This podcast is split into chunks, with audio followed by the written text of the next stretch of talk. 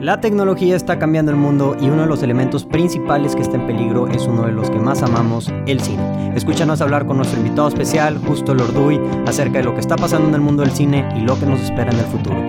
Comenzamos.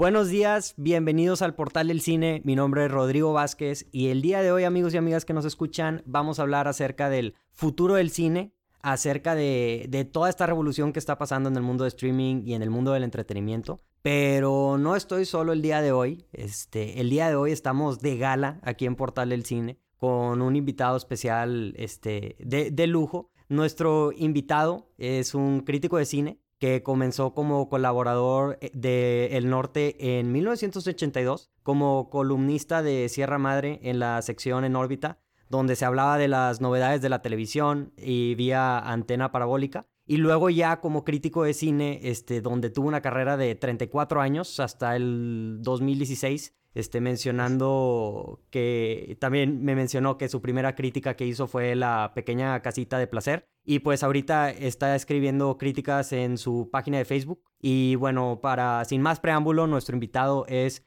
Justo El Orduy. Justo, como bienvenido a Portal del Cine. Muchas gracias por aceptar nuestra invitación. ¿Cómo estás el día de hoy? Digo, muchas gracias por la invitación. Digo, con mucho gusto aquí para discutir los temas que mencionaste.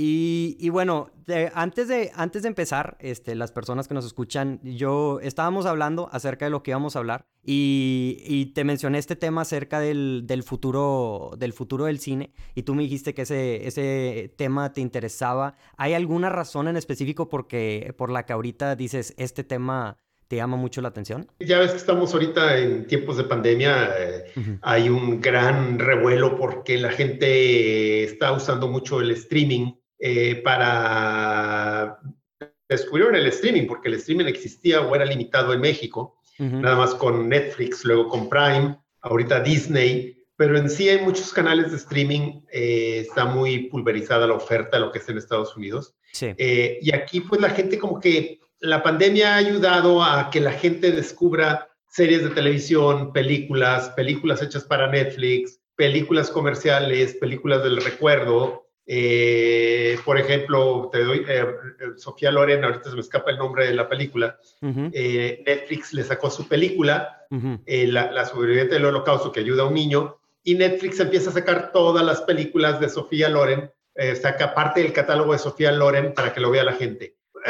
Netflix originalmente cuando se dedicaba a, que siempre ha sido, ha estado a la vanguardia Netflix en Estados Unidos, que eran los que mandaban, tú pedías por catálogo las películas, te llegaban por correo a tu casa y cuando la dejabas de ver, la devolvías, o sea, la devolvías este cargo pagado por este el cartero, o sea, aquí sería imposible, ¿verdad? Pero en Estados Unidos tú recibías tu DVD y lo devolvías. A los tres, cuatro días lo devolvías y lo intercambiabas por otro título, pedías de varios títulos. Netflix saltó al streaming porque son vanguardistas y vieron el futuro.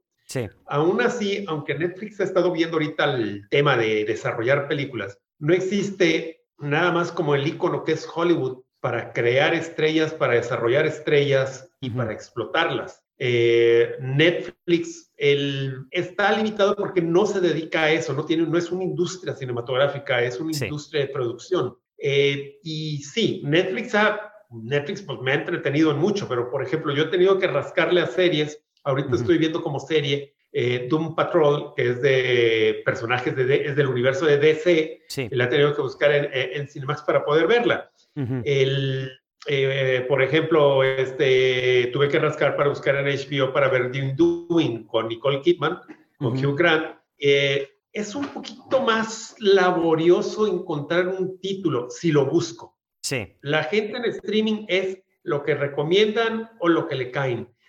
Y te ves lo que es el enfoque del cine, el, cine te concentra todo en un techo con varias salas, con muchas salas. Okay. La costumbre de la gente antes era, yo voy a Valle Oriente, voy al cine y a ver cuál función se me acomoda.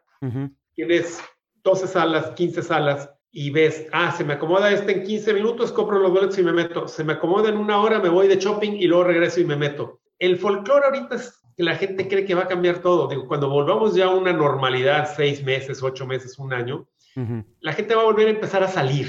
La gente va a volver a querer salir y yo creo que todavía con muchas más ganas va a empezar a querer salir y van a buscar el entretenimiento de antes, van a, van, a, regresar a las viejas costumbres. No estoy diciendo que se vaya a acabar Netflix, que se vaya a acabar Disney Plus, eh, pero por ejemplo, el futuro es de que van a tener sus nichos, Netflix va a tener su nicho y Prime va a tener su nicho de público que lo va a estar viendo en la casa. O sea, las, va a cambiar en algo, pero la influencia principal va a seguir siendo el cine, salir a verlo en la gran sala. Pero bueno, con, con todo lo que mencionas, se me hace, o sea, muy interesante o sea, de, de, de, todo lo que me mencionas, este, por donde quiero empezar, porque hay varias cosas que quiero tocar con todo este tema que mencionas de la evolución. La primera que me, que me gustó mucho que, que mencionas es eso del cambio de, de, cómo la gente, de cómo es difícil encontrar una película que tú quieres ver. Capaz y para nosotros como fans del cine, este, sí, sí te mueves más de que, oye, quiero ver esta película, pero, pero creo que, la, que lo que mencionas de la gente que se basa en ver las recomendaciones ahorita. Este, es, algo muy importante y quería adentrarme un poquito más a eso. ¿Y qué opinas acerca de eso? Porque pues ya sabes que la gente ahorita ve, más que nada, no ve tanto lo, las mejores películas, digamos, sino capaz y la película que, la primera que le sale en recomendaciones. Entonces siento que eso cambia mucho la forma de ver. Entonces lo que te quería preguntar en base a eso es si tú crees que eso este, ayuda, perjudica al, al cine de cierta forma.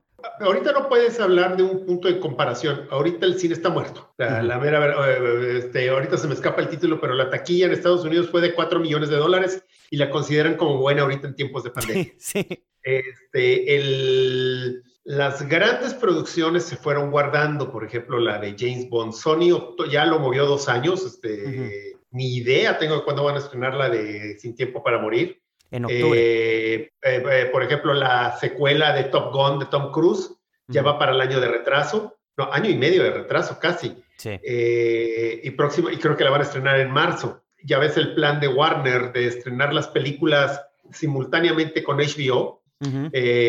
por ejemplo, La Mujer Maravilla, Wonder Woman estrenó en Estados Unidos y a la semana estrenó en HBO. El cine va a seguir capitalizando de una forma pero sus películas van a llegar ya capitalizadas a HBO, con una gran promoción que, eh, por ejemplo, no tiene Amazon o no tiene, eh, ¿cómo se llama? No tiene Netflix. Disney tiene toda la maquinaria atrás de ellos. Por ejemplo, cuando se le fue Mulan, eh, cuando se fue Mulan, Soul, y me falta una más que se fueron directos, directo al cine, el directo, perdón, en lugar de a la pantalla grande que se fueron directo a Disney Plus, la de Raya, eh, ya traían tras de ellos toda la maquinaria de Disney de publicidad. Entonces, por eso todo el mundo las buscó. Eh, por ejemplo, em, me voy a salir a series, eh, la del Mandalorian. Irónicamente, Mandalorian es la serie, sufrió lo mismo que Juego de Tronos con HBO. Son las series más vistas, pero no son vistas en esa plataforma. ¿Sí me entiendes? Sí, sí. La primera, el Mandalorian, Disney Plus todavía no existía en México. Pero sin embargo fue la serie más vista en el mundo. ese, es, el otro problema que la gente no considera que un día lo planteé en Facebook. Que la gente habla de que ve Juego de Tronos, que ve el Mandalorian, pero no la están viendo en las respectivas plataformas, las están viendo en las plataformas alternas que pudiéramos llamar cuestionables, como el Roku y demás. El, digo, no, no eh, allá las personas que la ven, pero tú no me puedes hablar que el futuro del streaming está en las manos de la gente cuando no las ven en las plataformas adecuadas. el, inclusive en Estados Unidos, Estados Unidos no habla para nada de que el streaming vaya a sustituir al cine. el, siempre ha sido una plataforma alterna al cine. Eh, por ejemplo, eh, y vuelvo a insistir, y este es un tema muy importante, un actor de televisión no gana lo que gana Netflix porque les dan series de 10 capítulos. En Estados Unidos las temporadas son de 24 episodios. Eh, estuve viendo, me encontré una de Kathy Bates Disjointed, que es de una activista de marihuana que abre su tienda de marihuana en California. Ocho episodios nada más no tienen tiempo de darle crecimiento a una serie porque la gente se los avienta en un día. El famoso binging, que se los avienta en una sola sentada. Eh, le, restas el futuro y el glamour, por decir. Cuando llega la segunda temporada te quedas, ay, carijo, qué bien la primera. Eh, igualmente las películas, Eh, yo tengo mi pequeño secreto escondido que es las nuevas aventuras del Rey Mono, que es de Nueva Zelanda.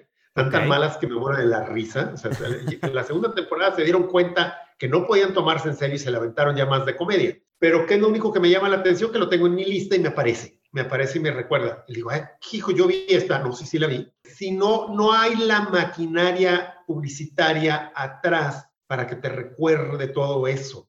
Hollywood sí la tiene, Hollywood y las cadenas de televisión sí las tienen. Eh, DC en sí, que es propiedad, tienes a Warner atrás de ellos. El, universo de Marvel lo tiene Disney, tienes toda la maquinaria de Disney atrás de ellos. Netflix, eh, me apuntaron muy sabiamente, sí, pero ve que hicieron, el, eh, hicieron la de, la de Robert De Niro y el, ay, ¿qué dijo el, italiano?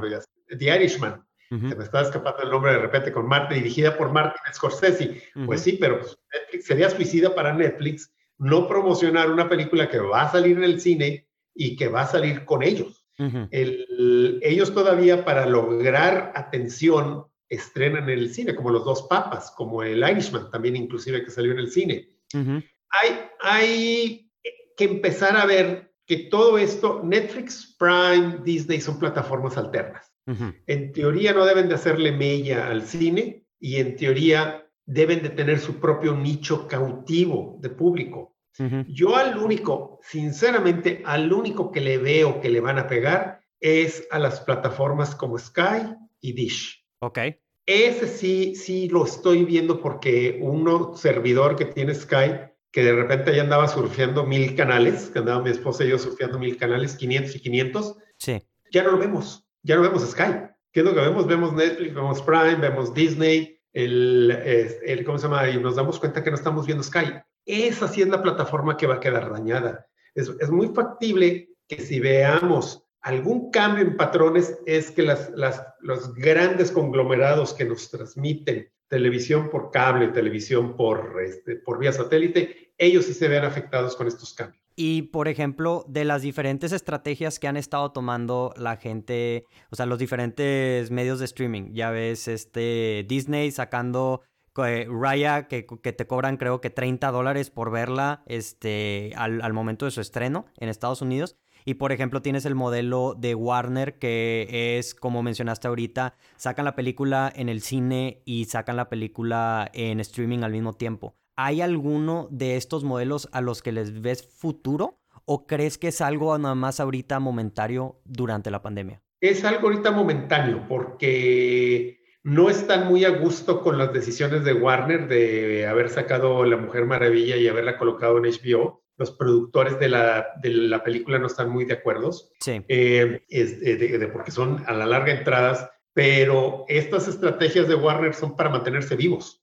Ahorita están en sálvense quien pueda y la están haciendo bien. Eh, son estrategias comerciales, no puedes eh, pedir otra cosa más que sus, sus, modos alternos de lograr seguir adelante por el momento. Eh, por ejemplo, Mulan. Mulan en esto de la pandemia fue la gran afectada, igualmente Soul. O sea, ambas fueron, pero tremendamente afectadas. nada más que luego, por ejemplo, yo vi Mulan y dices tú, ah, caray, Mulan, no sé si cómo le hubiera ido al cine, cómo está formateada. Les, Mulan le fue mejor en plataforma de Disney Plus que por fuera. y el Soul, para mí Soul sí hubiera sacado muchísimo más dinero que lo que puede sacar con Disney Plus. Es un volado, ahorita estamos en un volado completo, no sabes qué pueda funcionar más en cine y qué no pueda funcionar más en cine.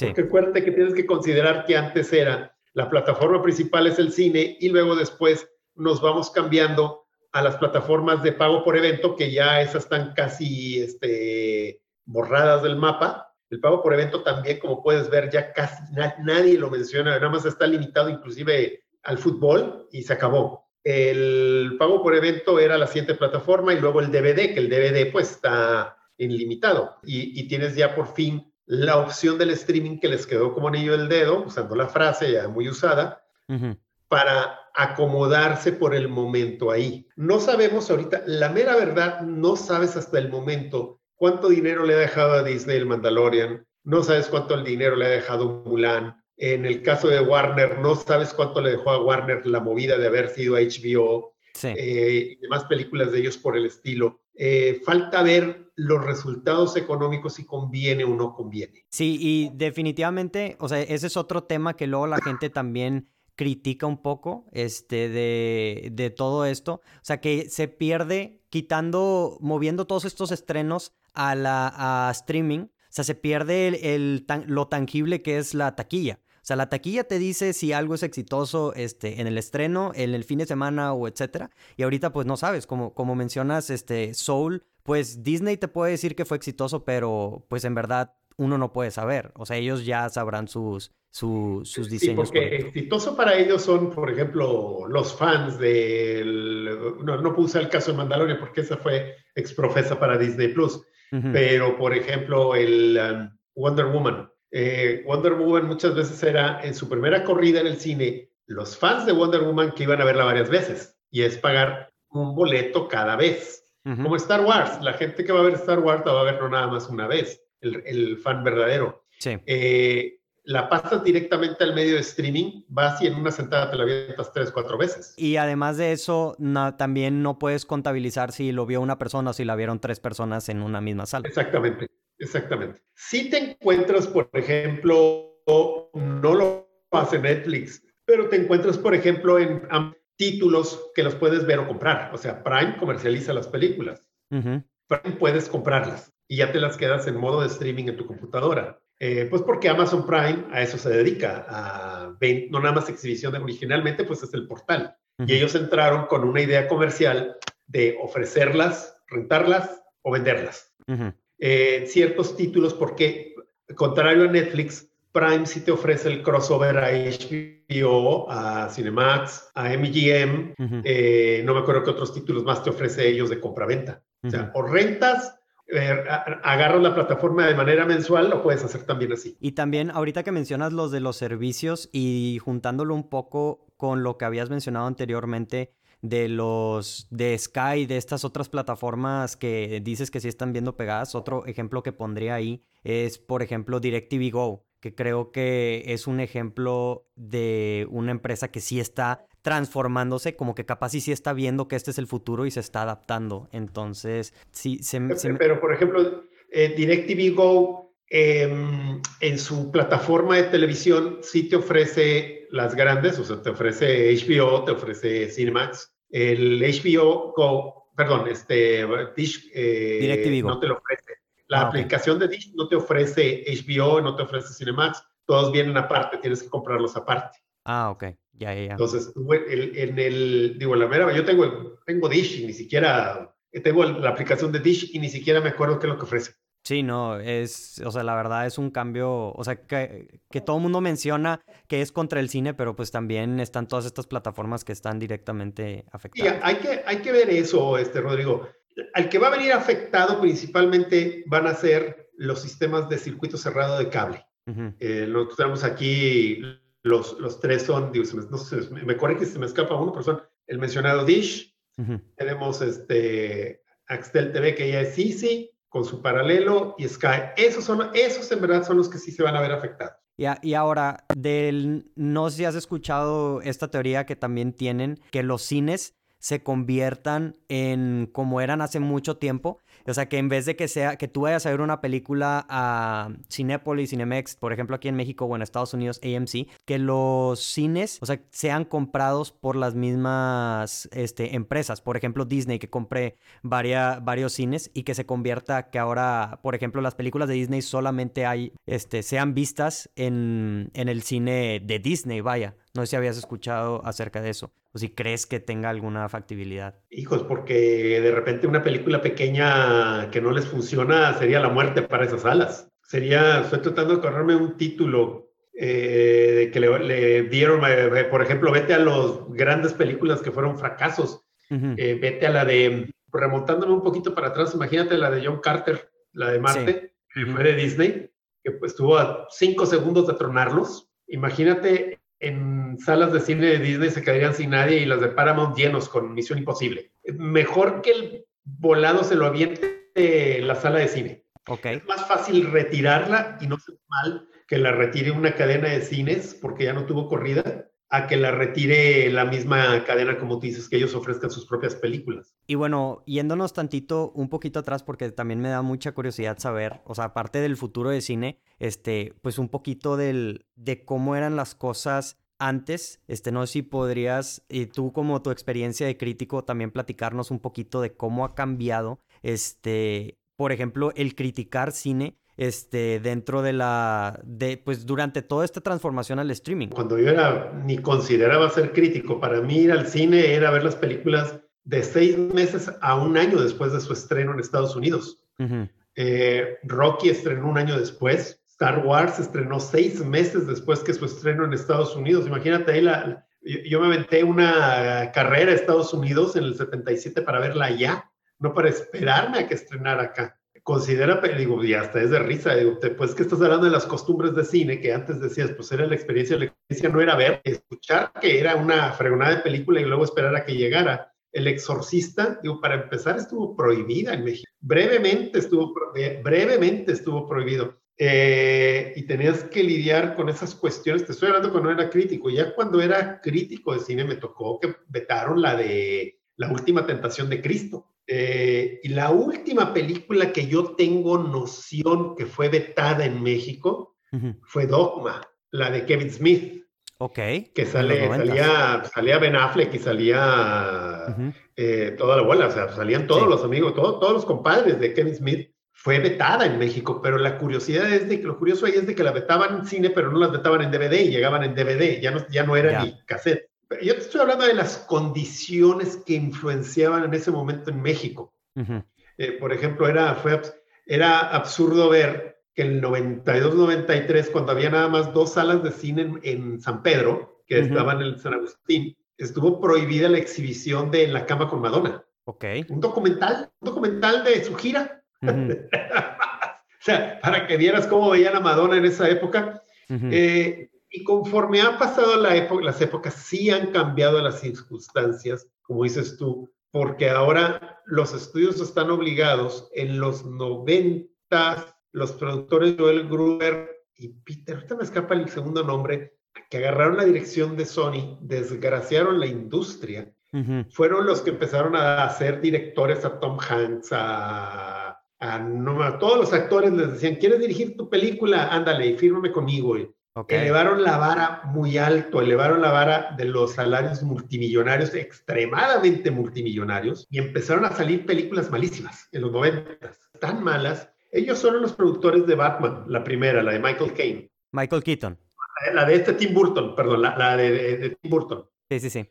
ellos elevaron la vara de las películas a un nivel estratosférico y cambió la industria del cine el, cambió la industria, empezabas a ver que pagaban salarios millonarios, sueldos millonarios, salarios millonarios a guiones. Pagaron un millón de dólares a guionistas cuando antes les pagaban 100 mil dólares. Ok.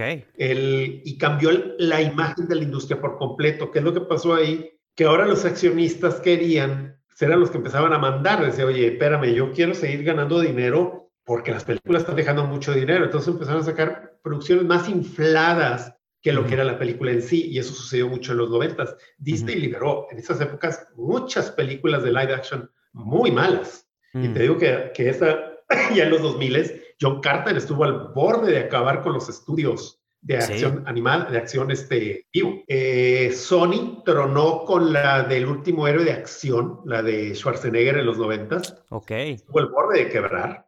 el, y aparte sacaron Final Fantasy Mm. en, los, en, los, en el 2000, 2001, 2002, algo por el estilo, que estuvo al borde de verdad, destruyó el estudio de animación de Sony, punto. Sony no volvió a sacar animación. El, y así te la vas llevando. Se fue perfilando un diferente tipo de industria de los 90 a los 2000. Por ende empezabas a ver ahora sí un crecimiento exagerado donde ya veías más cines que Oxos. Sí. Ahora ya podemos ver la culminación. Hay más cines que Oxos, casi, casi. Hay más salas de cines que Oxos. Sí. Cuando antes era, pues una sala acá tenías que irte hasta Valle Oriente o tenías que... Pero ahora tienes, vete al centro de la ciudad, ves conglomerados de cines a tres cuadras de cada uno. Sí, sí. El, ¿Por qué? Porque cada vez más la industria está pidiendo más entradas y exigiendo que el público las vaya a ver. Pero hasta eso, digo, antes de la pandemia estamos viendo respuestas muy buenas. Fíjate que una de las pruebas de lo que están manejando comercialmente, cómo balancean las películas, no sé si viste la de Downtown Abbey, basada en una serie inglesa que apareció en Netflix. Hicieron la película, fue la película más taquillera del estudio por costo contra utilidad. Inmediatamente los copiaron para hacer otra película. No les había, nunca habían sacado tanta dinero, que es lo que sacaron, creo que 200 millones a nivel mundial o algo por el estilo, la película les costó 20 millones. Entonces, empezaron a ver, em, están viendo ahorita eso. A mí me balancea, este, me cuesta poquito, pero me va a dar mucho. Órale, aviéntatela. Irse sobre la novedad. Ahorita, ahorita hay una cosa que me, me ha molestado mucho de Hollywood de las últimas pasadas, de las últimas entregas de los Oscars, es la agenda, la agenda que manejan. Sí. Que les dije, olvide, después de que ganó Parásito, que con este, con el coreano, con este, un, un, sí, o lo mejor, ¿cómo se llama? ¿Te gustó esa película o eh, no?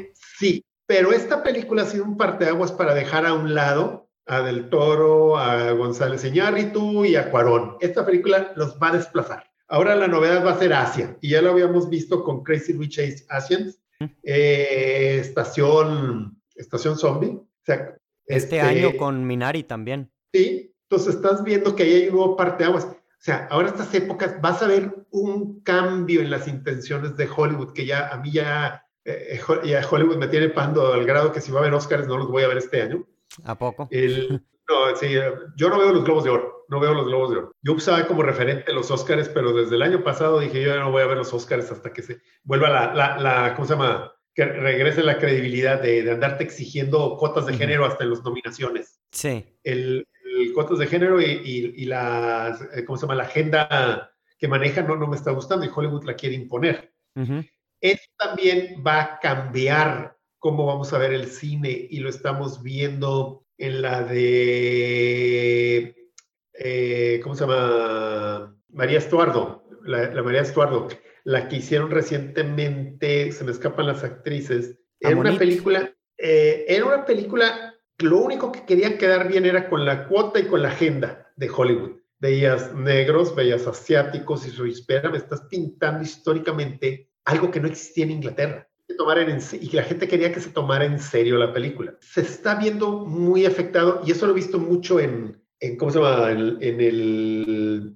en Netflix, una serie que era un una serie de los 70 que se llama One Day at a Time, que nada más llegó hasta la tercera temporada. ¿Por qué? Pues porque entre la segunda y la tercera temporada nada más se la pasaron este, haciendo historias de agendas y de cuotas de género y demás. Okay. Se va perdiendo, se va perdiendo las esencias.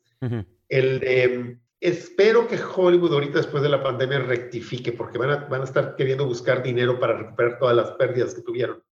Eh, espero que haya un cambio. Eh, por ejemplo, pues estamos, yo estoy esperando desde hace años Misión Imposible 7, que es la franquicia, la mejor franquicia que ha tenido Tom Cruise, que la supo explotar, que la ha sabido manejar. De hecho, o sea, tú cuando ves las de James Bond van un paso o dos pasos atrás de las de Misión Imposible. Y empezó al revés. O sea, antes empezó al revés, empezó al revés. El, Tom Cruise la supo manejar muy bien y le ha dado un sabor, y no le, veía, no le veía futuro Tom Cruise después de la segunda. La tercera lo obligaron, creo que por contrato, y digo, ¿saben qué? Si me gustaron, la vamos a llevar por aquí. La de James Bond, no sé para dónde irá, pero va a ser un cambio.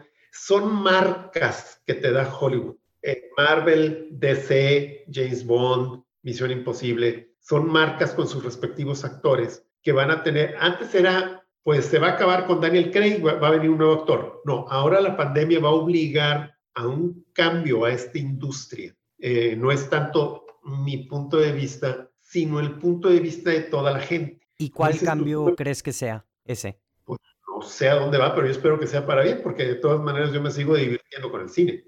Como dices tú, la crítica no ha cambiado. Las películas han cambiado, pero la crítica sigue siendo la misma y, un crítico es viejo cuando le toca ver dos remakes, que me tocó el de Robocop y me tocó el de El Vengador del Futuro. Peor cuando ya se te aproxima a ver el tercer remake, ahí sí, ya, ya, uno es viejo, pero espero.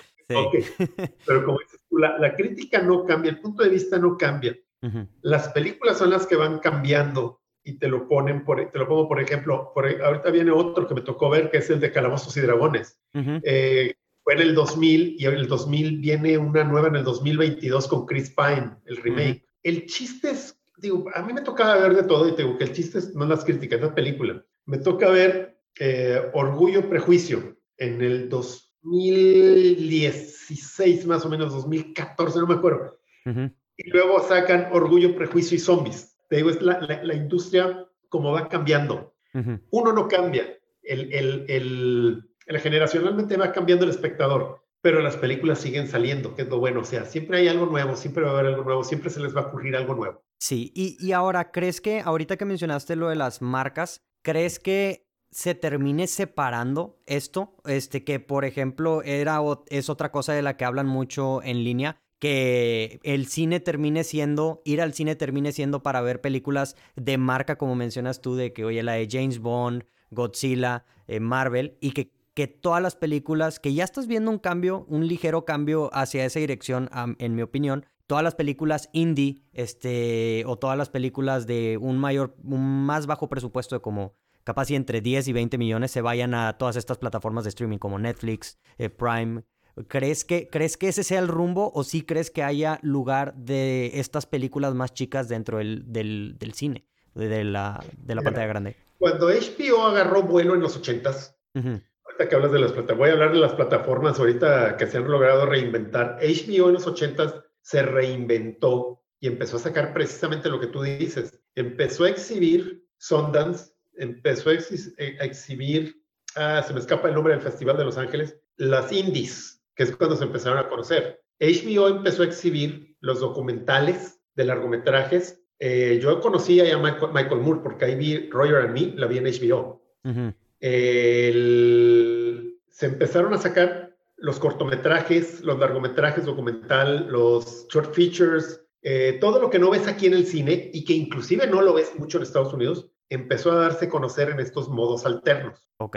Es más, no tenían, no los veían ni siquiera en esa época en VHS. O sea, estoy hablando que la gente no los compraba ni en VHS. Cuando HBO empezó a darles esto, cambió la forma. O sea, la gente empezó ya a conocer otras opciones. Empezó a conocer Sundance, empezó a conocer eh, los demás festivales de cine, empezó... Cuando Hollywood convirtió el Festival de Cannes en un mercado de cine, empezaron a conocer las opciones europeas de cine. El, el, eh, ese fue el cambio de los 80s, 90s. El cambio que se va a dar ahora, es como dices tú, va a ser Netflix pagando películas independientes. O sea, ellos van a hacer su propio independiente. Ellos van a hacer sus propios, van a hacer su propio estudio, como dices tú. Sí. ¿A qué se van a dedicar? Eh, eso es lo bueno. No sabemos si se va a dedicar a películas tipo indie, a darle oportunidades a directores o van a querer capitalizar con lo grande. Porque en realidad, tú te agarras la programación de Netflix o de Prime, son más series que películas comerciales. El, de repente te encuentras con una película como The Dig, pero The Dig originalmente estaba programada para ser eh, película grande, o sea, película para cine. Sí. Hillbilly, El legado, con Glenn Close, que la han alabado mucho. Eh, la vi, yo dije, ah, caray, en el cine a mí se me hace que yo hubiera dormido. La Rosa de Guadalupe, etcétera. Así una crítica chiquita, la, la Rosa de Guadalupe. el, este, el, están siendo beneficiados porque en pantalla chica tú puedes ver la película en dos sentadas. Por, ah, ya me aburrí, pero la voy a seguir viendo después. En el cine no puedes, no tienes esa opción. En el cine tienes la, la, desventaja que en una sentada te puedes aburrir y te sales. Aquí tienes la opción que si es un cine independiente, entre comillas, puede tener más público, más público que antes inclusive. Sí. ¿Qué puede ser, qué puedes considerar como cine independiente en las plataformas? No sé ahorita, pero sí hay mucha película que la gente está gozando y viendo. No puedo, inclusive series de televisión que dices tú, pues por las ven, ¿por qué? Por lo escandaloso, por lo sensacionalista, las de narcos, pero por ejemplo, eh, The Dark, no lo hubieras visto en una plataforma como Sky, ¿sí me entiendes? Sí, no. Si el Sci-Fi Channel lo hubiera traído, ¿quién lo hubiera visto? Nadie. Pues eh, Yo me topé con la Guerra de los Mundos eh, pensando que era la francesa porque salieron simultáneamente por error, porque vi un aviso en, en, el, en el, en el canal principal de de Sky vi aquí en cuadritos, ay, canijo, no es la francesa, porque yo tenía noción, no me interesaba una versión moderna, era una versión actual de la guerra, una versión adaptada de la original de la Guerra de los Mundos, la vi de puro chiripón en el Sci-Fi Channel. me entiendes? O sea, y sin embargo, Netflix sí goza de mucha publicidad para que las veas. Más aparte, pasa la voz. Hay gente que me dice, me pasan fotos ahí en el WhatsApp y me enseñan la lista de películas. ¿Ya las viste? Recomiéndame alguna. Se están pasando listas completas de películas. En mi caso, de aquí en la casa son telenovelas turcas, pero bueno, en fin. telenovelas turcas. No, pero esa es otra opción. Sí. Dime tú si teniendo Sky te pondrías a buscar telenovelas turcas. No. Este es un fenómeno que tengo que Netflix si se da. La gente está viendo opciones que no buscaría en Sky. Ah, ahora, ¿crees que eso pueda beneficiar, por ejemplo, el cine mexicano? O sea, que le, que, porque pues así como nosotros vemos televisión de, de Turquía, pues capaz sí puede mejorar este, el cine mexicano porque gente de Francia va a poder ver películas este, mexicanas o series mexicanas. ¿Crees que, ¿Crees que eso pueda beneficiar ahorita el cine mexicano? Este, sí, sí, sí, sí. Em, el, digo, por ejemplo, uno de los grandes beneficiados fue Roma, la de Cuarón. Aquí la realidad fue vista, pero no tan bien vista como fue vista en Europa. El, a la fecha hay mucha gente que dice, ¿por qué ganó mejor película extranjera? es lo mejor que ha hecho Cuarón. ¿Cómo lo describes? No sé, pregúntale a los franceses si no me crees a mí que les encantó. Eh, como dices tú, estas plataformas van a facilitar mucho, a la vez limitan mucho porque sigue habiendo el derecho de copia de región 1, región 2, región 3, región 4 sigue existiendo. Hay cosas que no puede pasar Netflix, hay cosas que sí puede, hay cosas que en Europa no se pueden pasar. este, que tienen que ser forzosamente por otros canales. Ve el pleito que está ahorita. Eh, eh, Prime le quitó casi todo lo de Paramount a, Netflix. Y Paramount ya le quitó todo a Prime, casi todo a Prime. O sea, es un revoltijo de derechos y cosas a nivel extranjero.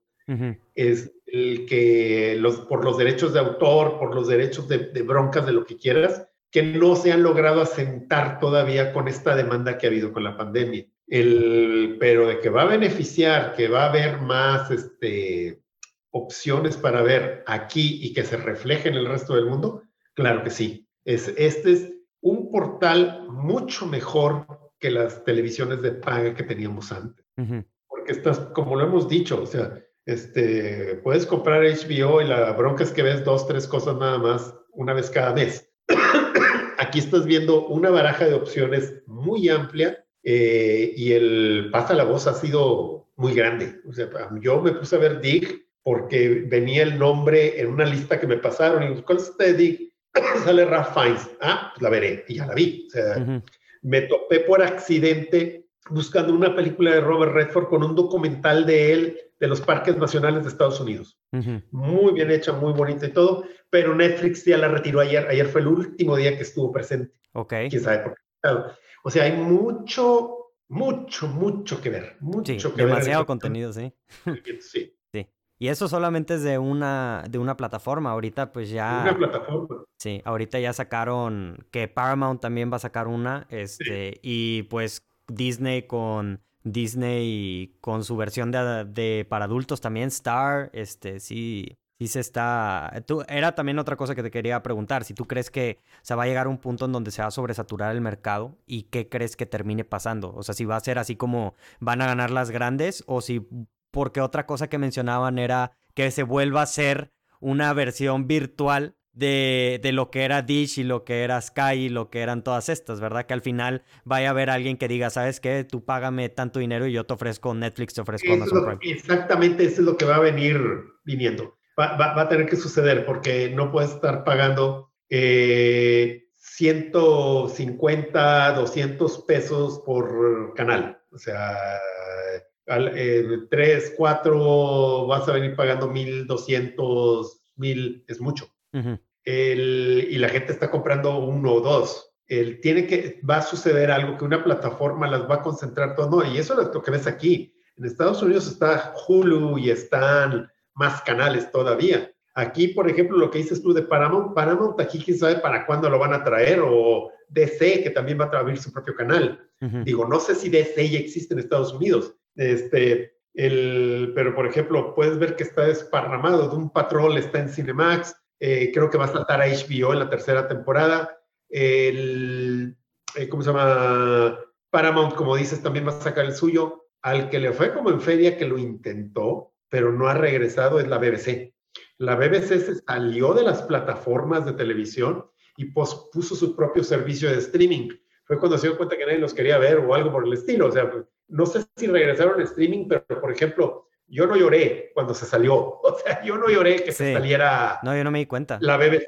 No, no, yo, yo porque veía Doctor Who este, desde el 2005, que la veía otra vez ahí, de que lo he seguido desde los 80s. Pero de repente, ching, ¿dónde ver Doctor Who? Bueno, ni modo, voy a tener que comprarlo. O sea, me salía más fácil comprar las temporadas.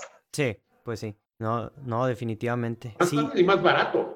más fácil y más barato que pagar la BBC para ver nada más Doctor Who. Sí, no, eh, yo también creo que hay unas que no deberían de estar teniendo, o sea, a mí personalmente igual Paramount no me, sí tiene mucho contenido, capaz y mucho más que la BBC, pero sí yo veo que hay algunas a las que no les veo así mucho, mucho futuro, casi como, eh, como mencionas esa de BBC, también la, la famosa Quibi, que también fue otro intento que fracasó completamente. Este, pero pues, pues sí, o sea, va, a, estar, va a estar muy interesante el, el futuro del... Oye, y el, que iba a hacerlo ahorita que dices tú, el Sci-Fi Channel estuvo así de salirse a hacer lo mismo. ¿A poco? Sí, sí, sí. El Sci-Fi Channel digo, gozó de un dineral con su producción del Charnado. Charnado es de ah, ellos. sí.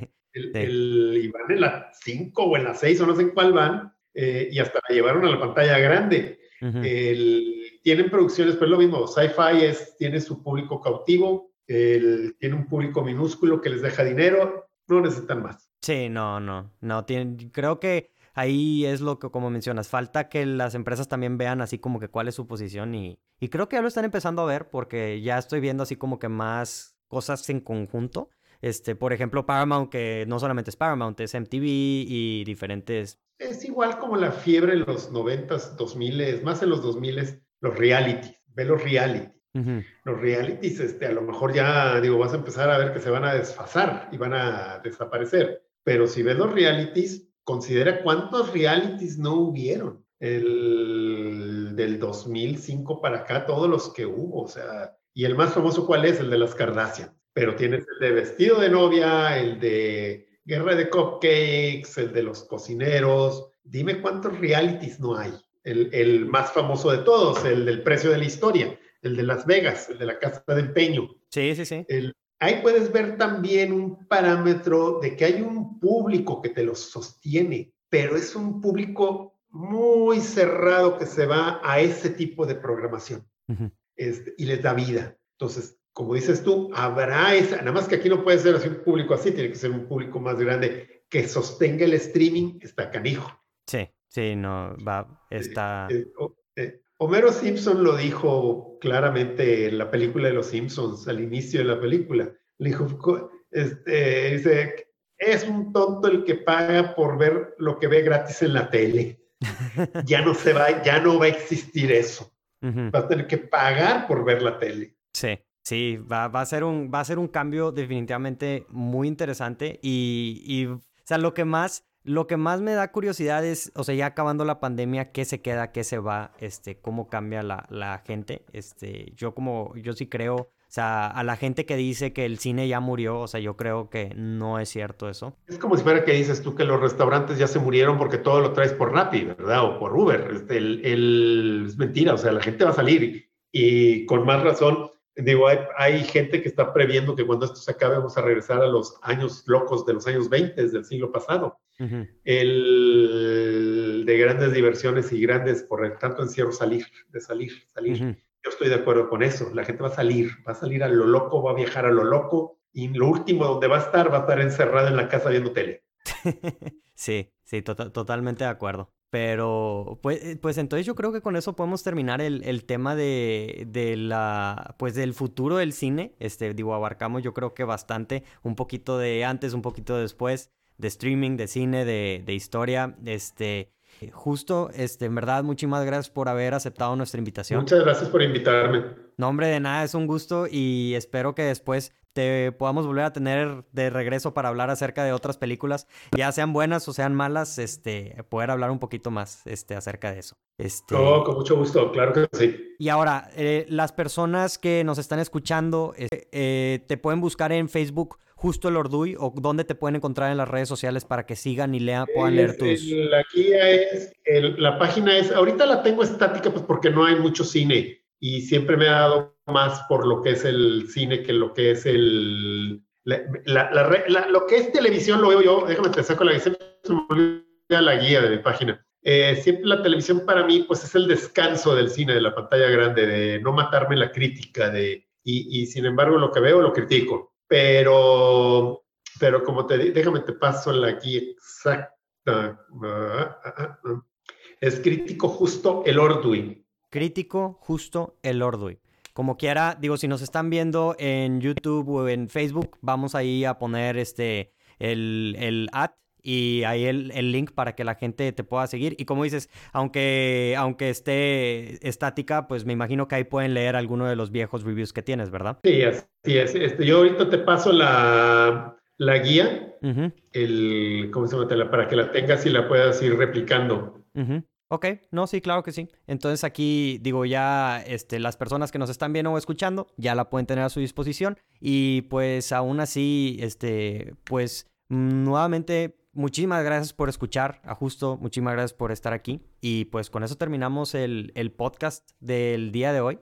Este, mi nombre fue Rodrigo Vázquez, esto fue el Portal del Cine y como siempre, disfruten la función. Adiós. Hey, ¿qué onda? Muchísimas gracias por escuchar este episodio de Portal del Cine. No olviden darnos like y suscribirse a Spotify, Apple Podcasts, YouTube, Facebook, Twitter, Instagram, donde sea que nos estén escuchando, viendo, ahí estamos. Muchísimas gracias por escuchar hasta aquí. La verdad, no me lo esperaba de ti. Estoy orgulloso. Mándenos un mensaje, déjenos su opinión. Queremos escuchar lo que ustedes tienen que decir.